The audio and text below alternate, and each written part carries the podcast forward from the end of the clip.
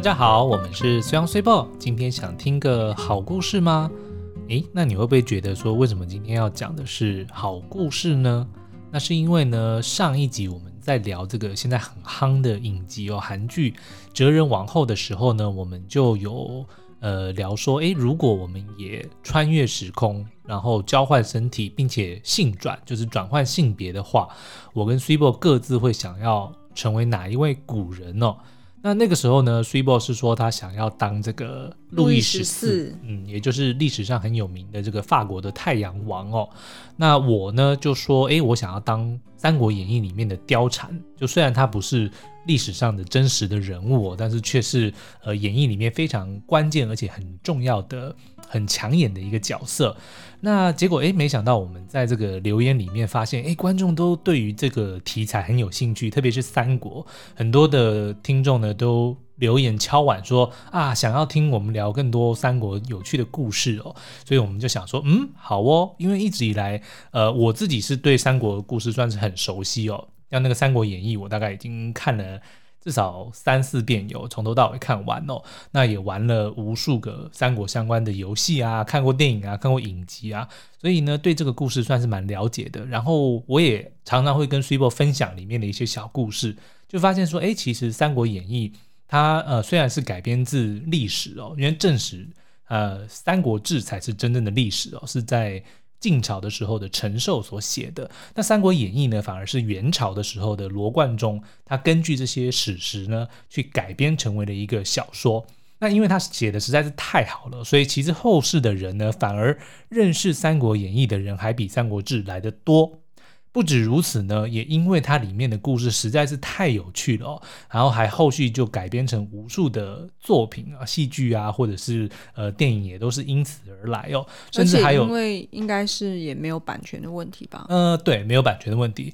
重点是呢，因为它比这个原本的《三国志》更呃平易近人，更容易懂哦。所以甚至有很多的人会 把《三国演义》误认为那个才是历史哦，呃，但是呢，我觉得也无可厚非啦，因为他的确《三国演义》里面的人物呃鲜明的多，比历史里面当然就会比较古板一点。对，然后就是有戏剧性，所以也比较容易被传，那叫什么传送吗？对，传送，然后就是改编起来也会觉得，哎，他们好像这些人比较活，那个鲜明、嗯、那个样子会比较。呃，鲜明哦，嗯，所以呢，也没差。我们一直以来都是会 词穷嘛？所以这也是我们的特色之一。是，那像呃，如果是讲到电影的话，大家应该还会记得，大概在二零零八年跟零九年呢，呃，吴宇森有指导过两部哦，上下集的，叫做《赤壁》哦，其实就是由呃《三国演义》里面非常有名的赤壁之战改编而来的。那这里面呢，就是有比较。知名的演员，例如梁朝伟所饰演的周瑜，金城武饰演的诸葛亮，然后还有林志玲所饰演的小乔，张丰毅饰演的曹操等等，然后还有赵薇饰演的孙尚香哦。但这电影我记得那个时候好像各自都票房蛮好的，在台湾都各都有破亿哦，所以呢，口碑跟票房都算是很突出，所以应该大家对于这个的印象还蛮深的。那另外还有就是有。呃，中国有拍了一部三国的影集哦，那个的确拍的非常好，我自己也看了大概有两遍吧，不过也很长。它是只有一个版本，还是它后来有翻拍？它其实很早很早以前有有一个版本，我也看过。那个是由谁演诸葛亮啊？那个是演雍正王朝那一位唐国强哦，对，他是演诸葛亮，但是那个是很早以前的版本哦。对对对，那这样子它的确有不同版本。嗯，那后来又重拍的话，呃，比较知名的就像是，哎，我一下想不起那些演员。没关系，又词穷了。因为我对记演员名字比较有点没那么对没那么厉害，但没关系。我们今天呢，其实是想要呃，就是从三国里面去找出一些职场的启发。嗯，因为其实呢，在三国就是它既然就叫做三国了，其实它就是呃有三至少有三种不同的呃，比如说政府制度。或者是领导人的特色，嗯，那其实呢，这些都会让我们联想到，好像是我们自己的职场，也是在不同的公司，在不同的老板底下做事的时候，可能会因为他的风格，或者是他的嗯出发点不同，所以其实呢，我们就会呃，就是觉得，哎，好像在不同的公司里面上班，好像会有不同的遭遇。那通常就会开始联想说，啊，那如果我身在三国的话，我如果成为一个测试吗？嗯，我会想要在测试是小老婆的意思吗？哦，不是那个测试，是 谋士。呃、对谋哦，对谋士。我如果是一个谋士的话，那我想要在底下。呃，谁的底下做事呢？哇，测试想要在谁的底下？今天这一集整个歪楼。对，因为现在已经晚上十一点半了。好了，换句话说，因为其实《三国演义》里面就是在讲说，呃，在东汉末年的时候呢，因为汉朝瓦解了嘛，所以就群雄并起，大家都想要争夺天下，所以呢，就有这个大大小小不一的这个势力哦，就崛起了，大家就各自占地为王，所以就有要抢领地啊，然后抢人才啊，然后要互相。呃，攻击啊，或者是呃打仗，其实就跟现在的职场会有点像，就是我们看到大大小小的公司，然后里面有所谓的老板、领导人的，然后你也有就是各式各样的人才，他们都需要在这个商场上面去呃占领地啊，要去打仗啊，去为自己累积更多的资源跟财富哦。所以其实这两者之间也蛮相似的，甚至也有蛮多的书籍是在讨论说，诶，《三国演义》里面其实藏有非常多的。呃，职场的学问哦，所以今天我们就想要针对呃这个三国里面几个比较有名的老板们来做分析，然后希望能够在这个年关将近哦，如果你有思考想要诶，不管是要留下在原本的公司，或者说想要转职的话，都可以用这个来。呃，帮你评估看看，说，诶，你现在的老板他是属于哪一类的？那或者说你接下来要去的公司，他又是什么样的？嗯，嗯，所以今天呢，其实会拉出四个角色来分享。对，那在这之前呢，哦、呃，我这边也想要，呃，就跟大家讨论一下，就是通常不知道大家在挑选工作的时候，呃，你会注意哪些重点呢？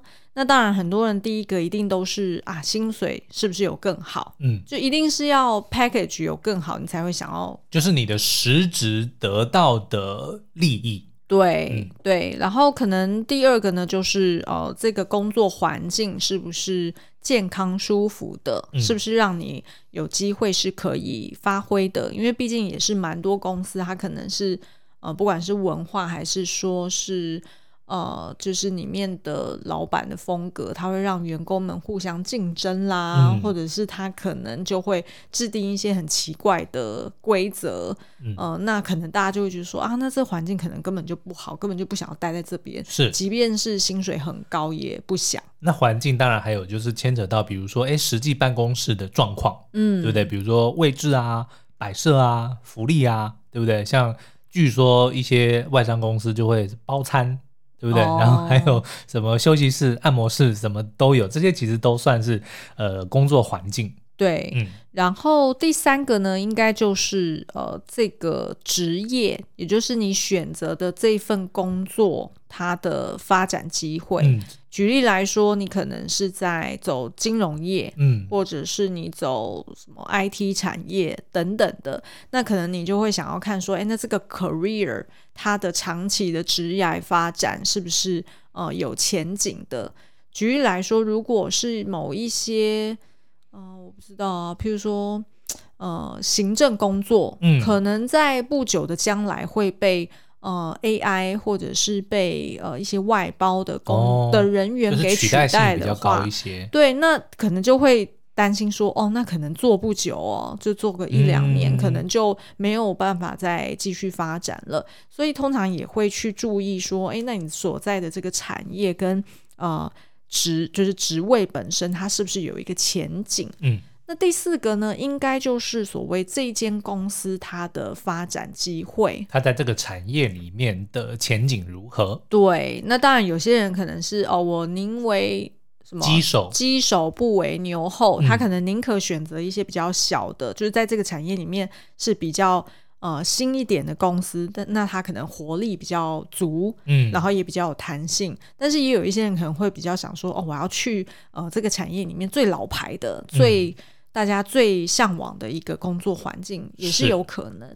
那另外一个当然就是所谓的你的直属老板了。通常直属主管会是最重要的，因为他是帮你直接打稽核的人嘛。那也是基本上决定你的 操生杀大权操在他手上的人。对，而且你每天都要至少跟他相处八小时，嗯、所以呢，大家都会觉得说，哎，直属上司应该是最重要的。所以在面试的时候，其实也会注意一下，哎，这个直属长官他跟你的。嗯，那个叫什么魁有没有合？嗯，然后是不是好相处的人？对，然后再来才会可能会注意到说，哎，那他的在更上一层的老板又是怎么样？那差不多就是这五个一呃五个条件，你会去一一审视啊。嗯，那那 Friboi 你自己最在乎哪一个？我自己啊，应该是。应该是先是呃职涯的发展机会，嗯，就是就是我看事情我会先从大处着眼，对，所以我会先看我，譬如说我想要走行销，嗯，或者是叫做呃把它 narrow down，可能叫做 FMCG，那我就会先看这个产业它本身是不是还有发展的空间，嗯，因为这个也关系到说，呃，日后我如果想要不断的去晋升，那是不是？我要跳槽的公司选项够多，嗯，OK，而不会说永远就是在那一两间换来换去，那可能最后自己都没有选择了。所以职业发展机会这个应该比较像是个人的呃累积，对，就是一个。可是如果是企业发展前景，就是公司本身的机会。哦，对啊，嗯，对对对对对。所以像有人蛮多应该会选择说我要进大公司。因为好像说哦，这样子在那边的会比较稳定啊，然后待遇会比较好。但是也有人会选择说，哎，我宁愿去小公司，然后累积自己的一些才能，或者说多一些经验。哦，对，嗯、呃，可是我觉得你这两件事情其实并它并不是它不冲突啊。对，它不冲突，就是职职业发展机会比较像是你你，譬如说你要走金融里面的。呃，譬如说分析师，分析师好了，对，那你通常就会想说，哦，分析师这个职业啊，长久来说会被会会被 AI 取代？对，或者是呃，是不是它会不断的并购，然后所以可能只会留下少部分的 headcount，它可能就能每年能 release 出来的位置就不多。那大家就是譬如说上千人、上万人都就就在争那几个位置的话，那其实竞争。就会变得更加激烈，嗯，所以这个比较像是你个人选择的一个 career path，嗯，对。然后企业的话，就是单纯就是就那个企业本身，那间公司本身，对。所以那间公司其实也会牵扯到说，哎，嗯，那间公司它在它的产业里面，它算是佼佼者，还是它算是，嗯，哦正在刚开始发展？所以这个其实都会考量到。OK，嗯，那如果是我，我应该 薪水待遇会摆第一。我也这样觉得。对，因为我是金牛座的哦，嗯、就是实际到底能拿到多少钱哦，这个我还是最在乎的。但是呢，我也会对于这个工作的环境还有可发发挥的空间，我也会很就是比较 care 哦。因为我一直以来都觉得，哎，我好像常常都是在做创业 创业的公司，啊、就永远都是在做没有人做过的东西。嗯，所以就我还蛮蛮需要有一个能够让我自由发挥，所以反而是比如说我进到一些大公司。呃，就是规范比较多的，我会觉得绑手绑脚，对，所以我都不能按照我自己的心意去做事哦。嗯，好，那所以呢，大家在我们接下来要介绍的这个三国里面四位非常知名的老板之前呢，也许可以先自己思考看看，说，诶，那你在挑工作的时候，你会比较在乎是薪水待遇呢，是工作环境呢，是你职业本身的发展机会，还是这间公司的发展的前景？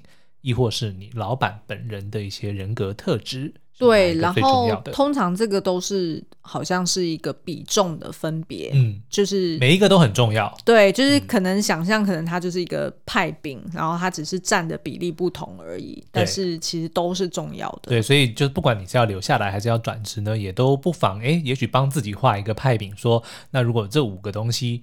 分开来叫你来评分的话，你觉得哪一个比重会所以是最重的？然后你可以再检视看看现在的工作，嗯、或者说诶想要去的工作，它跟这个有没有符合哈？嗯，好，那我们接下来呢就要介绍三国里面四位非常知名的老板。那当然不用说，那三国里面那三个国的老板就是魏、蜀、吴，对，呃，就是肯定入选的嘛，所以就是曹操、刘备跟孙权。那这三个呢，也因为他们呃，算是到后期就成就了所谓三国时代、三国鼎立的这个情况哦，所以呢，不可否认，他们都是成功的老板，嗯，他们才能够打。变成三国鼎立，对，才能够达到那个境界。那但是呢，其实有一个当初也很有机会的人哦，呃，但是却是在这个竞争的过程中蛮早就被淘汰的，他叫做袁绍哦。然后我们觉得他是非常典型的这个坏老板的一个代表，所以今天呢，我们就会先跟你介绍一下，呃，曹操、刘备、孙权这三位好老板他们各自的一些人格特质哦，然后一些蛮有趣的故事，告诉你说他们的这个。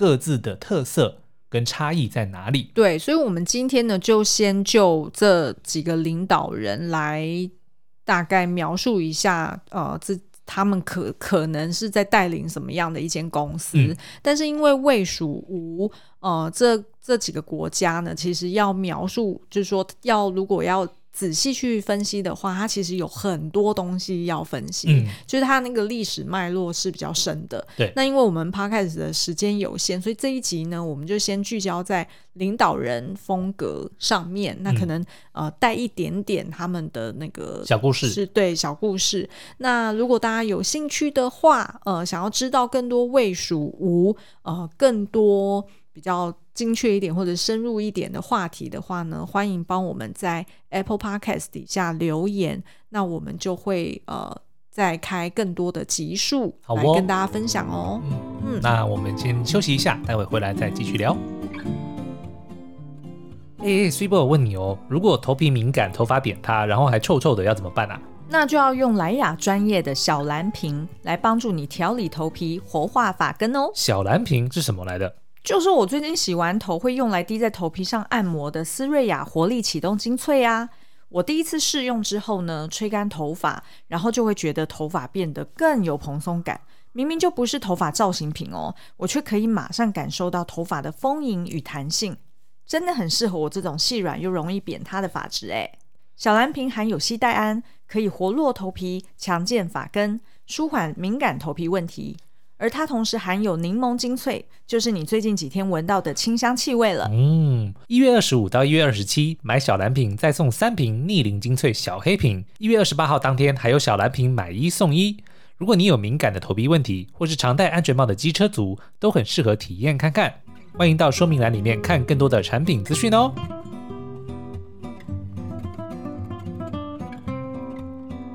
欢迎回来，好，那我们就直接进入正题了。第一个要聊的呢，就是曹操，曹孟德。呃，大家应该对这个名字非常的熟悉哦，他应该算是三国里面，应该除了诸葛亮以外，我觉得他就是最知名的人物了哦。嗯，然后呢，他可想而知呢，也是这个算是最成功的老板之一哦。那他本人呢，非常的有才华哦，像之前呃最早的时候有一个名士就在评他说他是呃。治世之能臣，乱世之奸雄。哦，就说如果今天是太平盛世的时候呢，他会是一个很能干的好臣子。嗯、那但是如果是在乱世的话呢，他就会是成为一个奸雄。对，那曹操本人非常喜欢这个评语哦，因为他本来就是一个很奸诈的人。是，所以别人夸他奸诈，他其实不会；别人说他奸诈，他不会觉得那个是在骂他，反而他会觉得很。是称赞，对对，然后呢，熊当然就不用讲了嘛，他就自诩为英雄哦。那他本人呢，就是很聪明。然后呢，我记得以前在玩游戏的时候，他的数值也都是很平均的，因为以前不是都是有什么智力、武力、哦、政治力、魅力，然后还有什么统帅力，对他几乎全部都是九十分以上，哦、就是满分是一百的话，那他就是一个非常平均的一个人哦。嗯，呃，然后呢，但是他本人呢，也是呃，怎么讲，算是有一些些背景啦。他爸爸，他的爷爷是宦官，就是那个时候。哦，对，还蛮有权势的一个宦官哦。然后他爸爸是领养过来的，所以他其实本来就拥有一些家产。不是亲生的，呃，对，不是亲生的，因为是宦官，因为是宦官。但是我要讲的是说，他他并不是一个呃，怎么讲，布衣，就他本身家里就有一点点资产。哦，所以后来呢，就是当这个呃他要起义的时候，其实是一呼百应了，就是还蛮容易，就是累积到所谓的人才或者是钱财哦。所以他一开始这个创业的过程并不是这么的辛苦。就他很快的就累积了一定的势力哦，然后呢，他的人才也非常的丰富，就到后期其实他的人才的数量是绝对是最多的，然后他也拥有三国里面最多的领地、最多的兵、最多的钱粮等等的。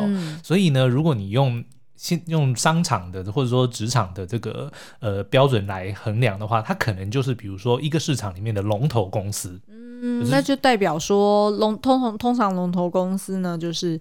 薪水待遇一定好啦，对。然后光鲜亮丽出去讲说啊，我是曹操有限公司的员工，拿出曹操公司的名片的时候，就觉得哎，自己的这个身价都会比较高，就是不一样，就是给人家那种光鲜亮丽的感觉。对，然后所以呢，通常就是上新闻的也都是他，对，就是曹操一定都是上新闻被访问的大老板啊，然后出书啊，然后什么访谈啊，都是由他啦。对，然后在他底下的那个呃人才们。就是人才济济的话呢，其实你的同事们的呃资质或者是能力应该也蛮整齐的，是就不太可能有那种猪头猪队友，对不对？呃，或或亦或是说，就算是有猪队友，也看不太出来，因为等于是大家都齐头平等，哦、对，就是。但是呢，曹操非常的爱才跟惜才哦。那最有名的就是关羽的那件事情嘛。关羽投降之后，不是对他超好，然后最后却轮轮换来一个关羽过五关斩六将，就是绝情的离开曹操。嗯，但是他就是非常惜才。华容道啊，华容道是后来他还他的人情。哦、对，就是赤壁之战，曹操打输之后呢，就从华容道上逃走，就遇到了关羽哦。那关羽呢，就放他一马。但这个就是之后我们可以再聊的故事。嗯，Anyway，就是他非常的惜才哦，就看到一个好的人才呢，他会呃不顾一切也要想办法把对方抓住，然后劝他投降，就跟人妻一样吗？呃，人妻也是，他 他也非常喜欢人妻。他这个人是不是很很那叫什么？精神或者是心灵上比较匮乏一点，所以看到好东西就是要抢过来。那就是奸雄嘛，什么都要嘛。哦，对啊，反正 anyway 呢，然后呢，呃，那他他也因此呢获得了非常非常多的人才哦。可是呢，我们我在读《三国演义》的时候发现呢，他的这些人才在加入曹操的阵营之前呢，哇，那都是独霸一方，都是顶尖的人才哦，甚至还有很多就是哦。当他是曹操的敌人的时候，还把曹操打得落花流水。OK，可是问题是，当他一归降曹操之后呢？诶，仿佛水平瞬间下降，就你就不太容易再看到他有什么很突出的表现。Oh. 但不是每个人啦，但是有蛮多这样子的例子哦。嗯，就是当他是曹操的对手的时候呢，都非常的。显眼都非常厉害，嗯、可是变成了曹操的部署之后呢，诶，却感觉好像能力值直接腰斩。这有两种可能，嗯，一种呢就是老板本身能力太强了，对，所以底下的人呢根本也不需要表现什么，嗯、就已经事情就可以往前有进展，嗯，所以大家久而久之就呃依赖了这个老板，对，所以所有事情呢，反正就是来找曹操问就对了，是。就不敢自作主张。那另外一种可能呢，就是为了要自保，嗯、因为老板可能嫉妒心比较强，比较容纳不了。怎么讲啊？容纳不了有才能的人嘛，嗯，所以就会呃，那叫棒打出头鸟，所以大家就会觉得说，哦，那我宁可还是低调一点好。嗯，所以曹操当然比较像是前者，因为曹操本人当然，哦、呃，他的这个才华没话讲嘛，就是他的确，嗯，虽然败仗也打了不少，但是大部分的时候呢，都还是呃，这个蛮精准、蛮有 vision 的。对，而且他的这个。嗯不只是随机应变的的谋略很好，他很有大大方向的眼眼光哦，哦所以呢，其实算是非常可靠的一个老板啦。嗯，那也就像虽报刚刚讲的，很多人才他到了那边以后，一来也会比较担心说，如果太过于这个出色，对，嗯、因为不能功高震主嘛，对，对不对？然后既然老板也那么厉害，那很多时候就听听老板的就没错了，对，自己就不用出那么多的馊主意哦。是，所以的确到了后面曹操比较成功的时候呢，就越来越少。人敢跟他讲真话，哦，所以才导致他后来就是有赤壁之战的失败嘛。嗯、因为他呃，就等于是说，所有的人都呃没有去帮曹操想还有什么可能会发生的问题哦，所以曹操自己当然就觉得自志得意满嘛。嗯，因为大家都知道最赤壁之战最大的这个失败的原因就是东风，就是因为那个火一烧，然后那个风一吹就吹到曹操的这个自己的这一方嘛，嗯，不是不是曹操的船，是就是反正就会烧到曹操这一边，对，但是所有的人都没有想到这一点，嗯，可是呢，曹操呢，他在这个失败之后，他就在那边怎么讲？万谈说啊，他当初有一个测试，有一个很有名的，不是小老婆，嗯，是他的军师，叫做郭嘉，很很厉害的。然后因为死的很早，所以他后来赤壁之战失败之后，他才在那边万谈说啊，要是郭嘉还在，我就绝对不会输这场仗。可是问题是，他手下有这么多不输给郭嘉的人。为什么没有人跟他讲这件事情？对，而且又不是郭嘉特别会气象预报，对不对？而是郭嘉因为死的早，所以在那个时候曹操还没有这么成功的时候，的确他的属下是比较敢跟他去讲一些就是不好听的话、哦、不中听的话，嗯、或是去针对曹操的意见去提出一些反对。嗯，可是到了后期，真的就是因为他太成功了，所以就大概也就没有一来没这个胆子，二来觉得没有必要啦。对，所以其实呃。聪明或者是有远见的老板呢，其实也蛮难做的。嗯，他又不可以在呃属下面前锋芒太露，对，就自己也不能锋芒太露。嗯，然后要留空间让呃底下人可以表现，对，并且是呃尽力去鼓励他们表现。那这其实是让我联想到我之前那个香港老板。嗯，就我那个香港老板呢，其实他是呃他是非常有经验，他在这个就是乐。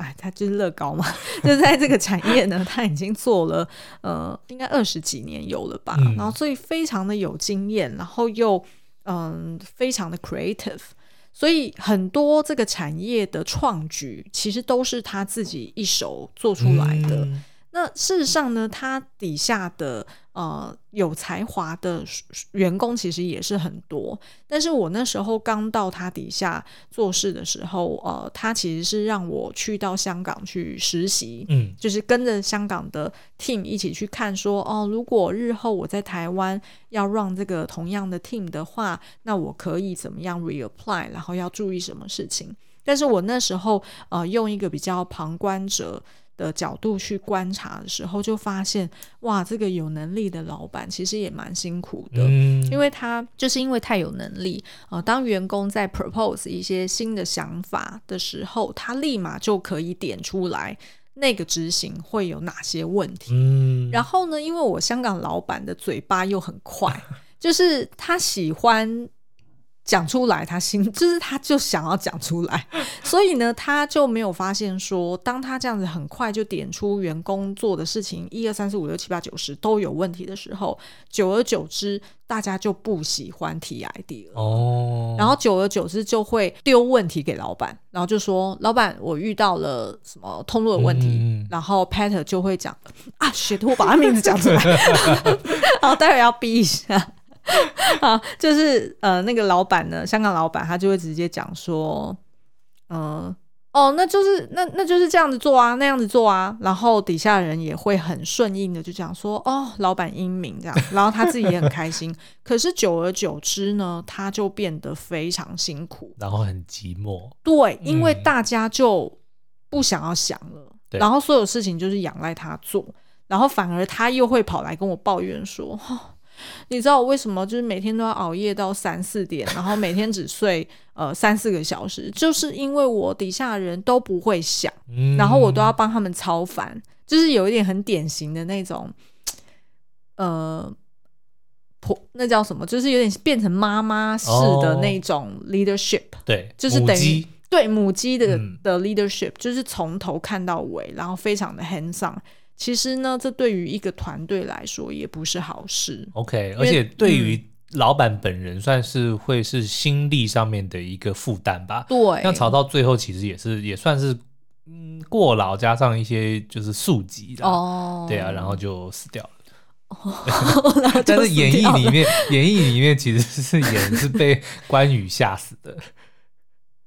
哎，你有跟我讲过这个故事吗？没有跟你讲过。那我们要留着吗？好。就是曹操其实是被关羽吓死哦。好哦，想听这个故事的人 欢迎留言哦。对，其实曹操跟他的这个员工之间呢，下属之间也有很多有趣的轶事哦。比如说呢，大家一定都听过这个鸡肋这件事情，对不对？对，食之无味，弃之可惜。其实呢，就是在讲曹操的呃手下有一个谋士叫做杨修。然后呢，他也是一个非常聪明的人，但是有点聪明过头了，所以有一天就惹了老板不高兴，最后就把他头砍掉。哦、那这个故事也很精彩，我们下次可以再找时间再聊哦。好哦，好，那所以呢，曹操就是这个市场龙头公司的这个非常有才华的大老板。那再来呢，就是聊到应该大家很多人都很喜欢的我们的刘备刘玄德。哎，可是我觉得蛮妙的哦，就是。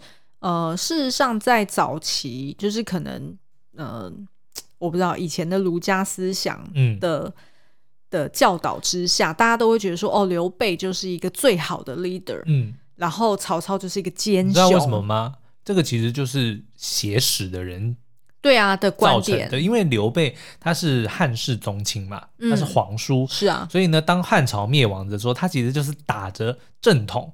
对，我是要复兴汉室，所以他就有一个名正言顺在这里。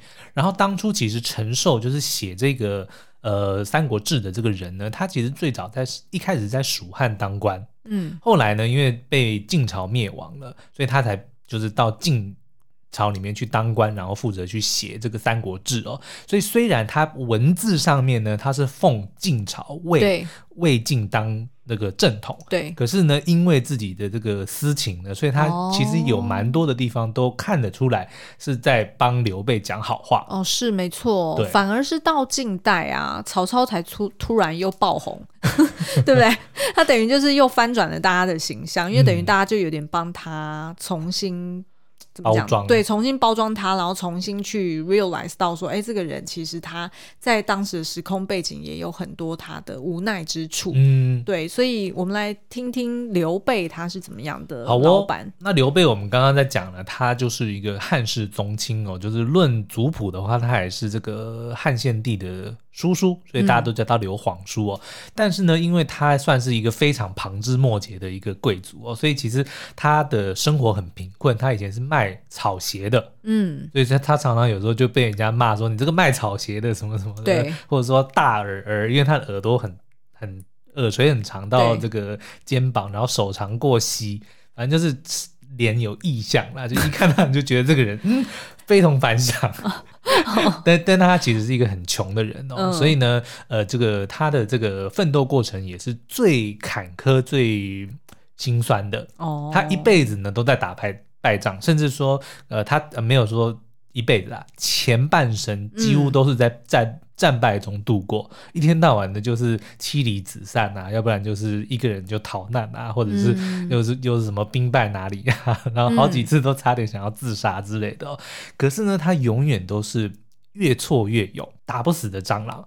呃，然后呢，他的重点是呢，呃，他我觉得他有点像是永远在创业阶段的一个公司，至少他的前半生啦。OK 啊，直到他遇到诸葛亮为止哦。嗯，然后呢，他。就很像是一个非常人质的本土公司，怎么讲呢？他们永远都是讲义气，然后就是老板说的，就是对桃园三结义嘛，一开始刘备、关羽、张飞最有名的这个桃园三结义哦，所以他们就是兄弟草创的时候就在一起，所以呢，呃，即便到了后期哦，当他们终于哎三分天下有了一定的地位之后呢，这样子的关系也没有被改变，对，所以导致呢，其实后来大家都知道。诸葛亮是刘备非常信任的这个丞相嘛，他甚至把所有的这个呃兵权跟治国的这个权力都全部下放给他。可是呢，他却有一个很大的问题，因为关羽跟张飞跟他太好了，嗯，所以就连诸葛亮也管不动关羽跟张飞，嗯，所以到后期其实就出现了这样所谓的管理的问题，才导致了其实后来刘备他们的这个蜀汉走下坡，其实。就是从那个时候种下的一些问题，嗯，所以我觉得这也是一体两面诶，就是他一开始大家会追随他，就是因为他是愿意提供呃属下愿景，对，然后跟呃，某种程度的道德标准，对，我们要复兴汉室，对对对，然后会坚持一些莫名的坚持嘛，嗯、对不对？就是那个什么，不是有另外一个刘谁啊？就是要给他、嗯、哦，很多啊，刘表啊，刘焉啊，对对对对对对，就是反正都是姓刘的，就是都会以这个呃宗亲的方式说啊，我哦刘焉没有，刘焉是他抢去的，哦、但是他以前徐州有、嗯、有过有个陶谦要让徐州给刘备，是啊是啊，然后后来的这个。刘表要让荆州给刘备，对，然后他还要一开始还要都要推辞，对，没错，要辞三次，所以他也是用这种，然后去吸引到很多死忠的人才嘛。对，可是呢，他似乎就是，嗯，他用这样子的方式，可是等到他慢慢建构起来一个就是比较稳定的政权之后，他没有用，呃，就是说没有带进来这个所谓。SOP 啊，或者是制度，嗯、然后持续的用这种人的 connection 的这种方式去对待他身边的人的时候，嗯、那的确这个组织越来越大就会出问题。应该是说他有试着带 SOP 进来，但是呢，当遇到了这个问题的时候，他会让自己的情绪去 override 一切的东西。嗯、像最明显的例子就是一直以来呢，因为曹操最强嘛。所以刘备跟孙权两个比较小的，他们就是一直都是以结盟的方式联手来对抗曹操，作为他们的这个方针哦。可是后来呢，因为这个一些问题哦，就导致关羽就是死在孙权的手上。那但是呢，也因为这样子，虽然刘备心里知道说不能够破坏这个之间的关系，对就是因为他们两个只要打起来，那曹操一定是渔翁得利嘛，对不对？哦，那个时候已经是曹丕了。反正 anyway，反正就是 曹魏就一定会渔翁得利。对，但是他还是不管，因为弟弟被这个孙权杀死了。嗯，后来张飞也是死在，就是也是没有，张飞是被自己的手下杀死的。OK，但是把他的头颅送去了孙权那边，对对对，所以就把孙权当成是仇人。嗯，所以就请全国之力去攻打孙权。就即便诸葛亮再怎么样劝告，对，都没有用。嗯，也就是说呢，当他这个。呃，面临的紧要关头的时候，他是有可能用情绪来当自己的判断的基础的。Oh, OK，嗯，那这样子的确是，也让我每次看到刘备的故事的时候，都会忍不住。去猜想到底他跟诸葛亮的情谊是什么关系？为什么诸葛亮会那么死忠呢？因为诸葛亮明明就知道刘备有很多问题。嗯，我自己觉得呢，诸葛亮因为他实在是太有才华了，所以他的确需要一个能够完全让他信任他吗？对，完全让他没有任何束缚的一个呃平台让他发挥，他不要有任何人能够去钳制他或者去质疑他的决定。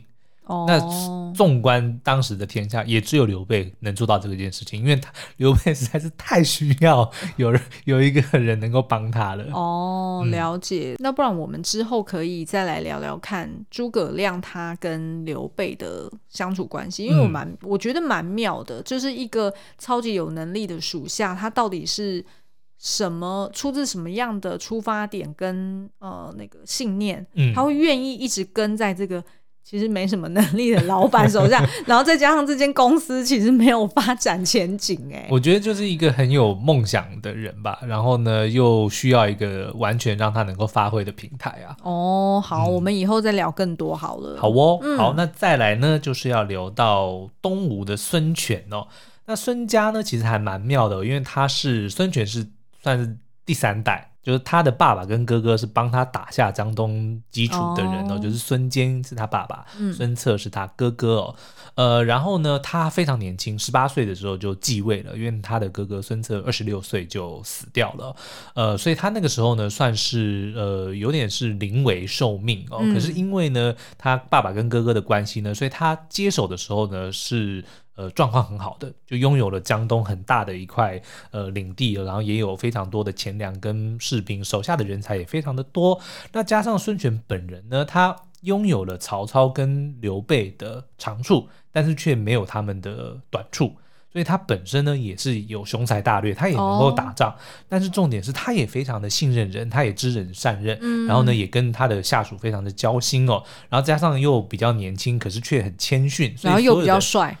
呃，他他是必紫眼必然，对，听说他好像是混血，对，他是混血，因为他们江东就是靠在海边嘛，所以有可能就是从海外来的这个血统，对啊，混进来、哦。那他是最完美的老板呢？他。表面上是，就是我的确一直在读三国的时候，我就希望说，诶，或者我每次在玩三国游戏的时候，我一定都选孙权当我的主公。哦，对，所以呢，如果我们用职场来形容的话呢，应该是帮孙权做事呢，可以说是最舒服的工作环境哦。可是呢，在这样子的情况之下呢，我觉得还是会有一些隐忧。怎么讲？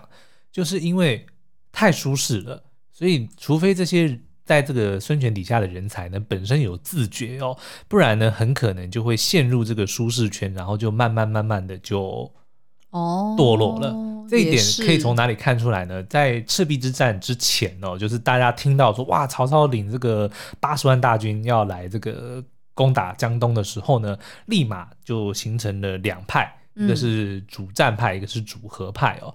那主和派的人呢，他们都劝孙权说：“啊，拜托，千万不要跟这个曹操打，我们打不过他的，你就应该投降。反正呢，呃，孙权一定也会，不是曹操一定也会让你继续这个统领江东嘛。”对。然后呢，但是那个时候我记得应该是鲁肃，嗯，跟他讲哦，还是周瑜，我忘了，这个我们可以再去确认。嗯，反正就说呢，这些臣子哦，这些下属们呢，真不要脸。为什么呢？